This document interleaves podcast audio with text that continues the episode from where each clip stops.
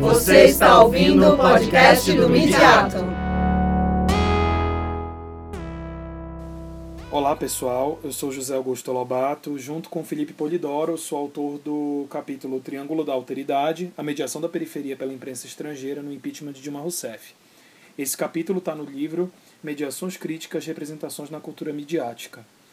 É, bom, o nosso trabalho ele parte é, do processo de cobertura da votação do processo de impeachment da presidente Dilma Rousseff na Câmara dos Deputados, para entender como os veículos estrangeiros atuantes no Brasil, como o Deutsche Welle, o País Brasil, o BBC Brasil e Público, trabalharam na cobertura é, em matérias com enfoque diferenciado, que era entender o afastamento da presidente visto da perspectiva da periferia.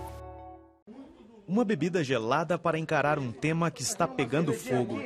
A crise brasileira também é discutida aqui, na casa de Rocino Diniz. Todos aqui vêm da favela e se preocupam com os direitos da população mais pobre.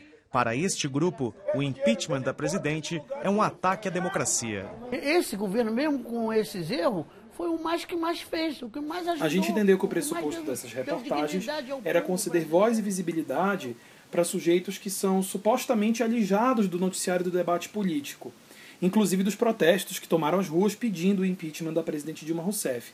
A gente fez uma análise crítica dessa mediação, é, tomando por objeto o conteúdo em português desses quatro veículos, e a gente entendeu que essa narrativa do outro, do sujeito da periferia entendido como outro, foi uma narrativa construída a partir de um outro, um jornalismo que parte de uma perspectiva estrangeira, de um veículo de comunicação de outro país atuante no nosso a gente buscou entender o nível de complexidade e diversidade das representações, além de entender qual é a interação que está em jogo nessa triangulação da alteridade, daí o título do capítulo, para entender como esses sujeitos espaços tidos como invisíveis são tratados nessa cobertura.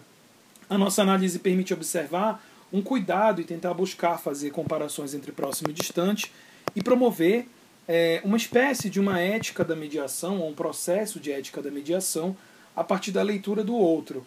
A gente percebe diferentes terminologias, diferentes contranarrativas e fraturas que emergem do discurso da identidade nacional, lidas a partir de uma, de uma ótica outra, uma ótica do jornalismo estrangeiro que nos percebe, que nos analisa e nos interpreta.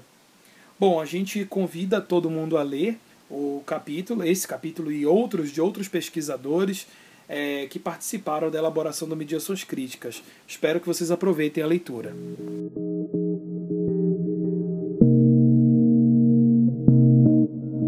Esse e outros textos você encontra no e-book disponível para download gratuito no site www.usp.br/mediato.